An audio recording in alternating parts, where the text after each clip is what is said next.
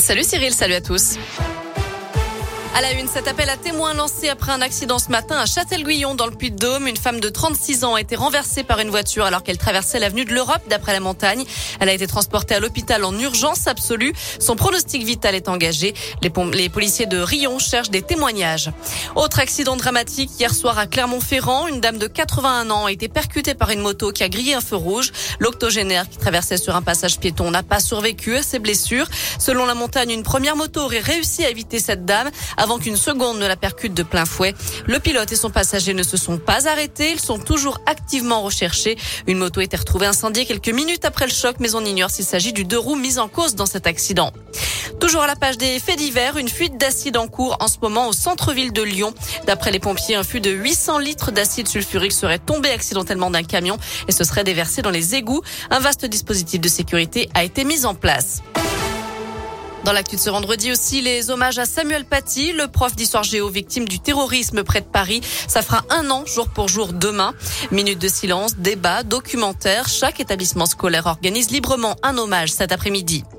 Peut-être le retour des Gilets jaunes ce week-end. En tout cas, les appels à mobilisation se multiplient sur les réseaux sociaux.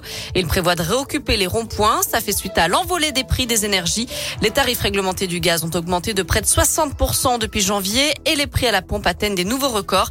1,54€ pour le gazole, c'est plus 20% depuis janvier. 1,69€ pour le samplon 98. Et puis c'était annoncé depuis quelques semaines, les tests de dépistage du Covid sont désormais payants pour les personnes non vaccinées et sans entre 22 et 44 euros.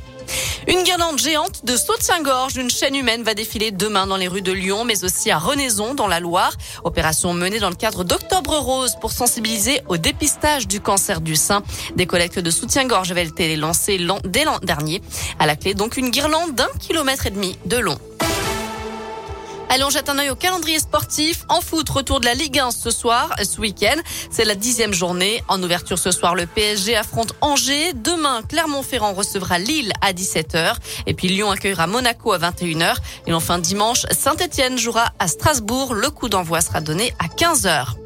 C'est l'événement aujourd'hui dans les rues de Saint-Etienne. La 35e fête du livre est lancée depuis ce matin. Ça va durer jusqu'à dimanche, trois jours pour rencontrer 250 auteurs au total, notamment Michel Bussy, Gilles Le Gardinier, parrain de cette édition, ou encore le chanteur Maxime Le Forestier.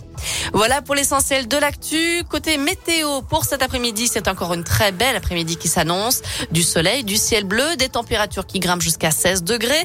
Et pour ce week-end, même chose, là encore, on est gâté, profitez-en.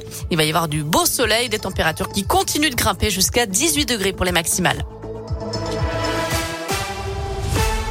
Merci.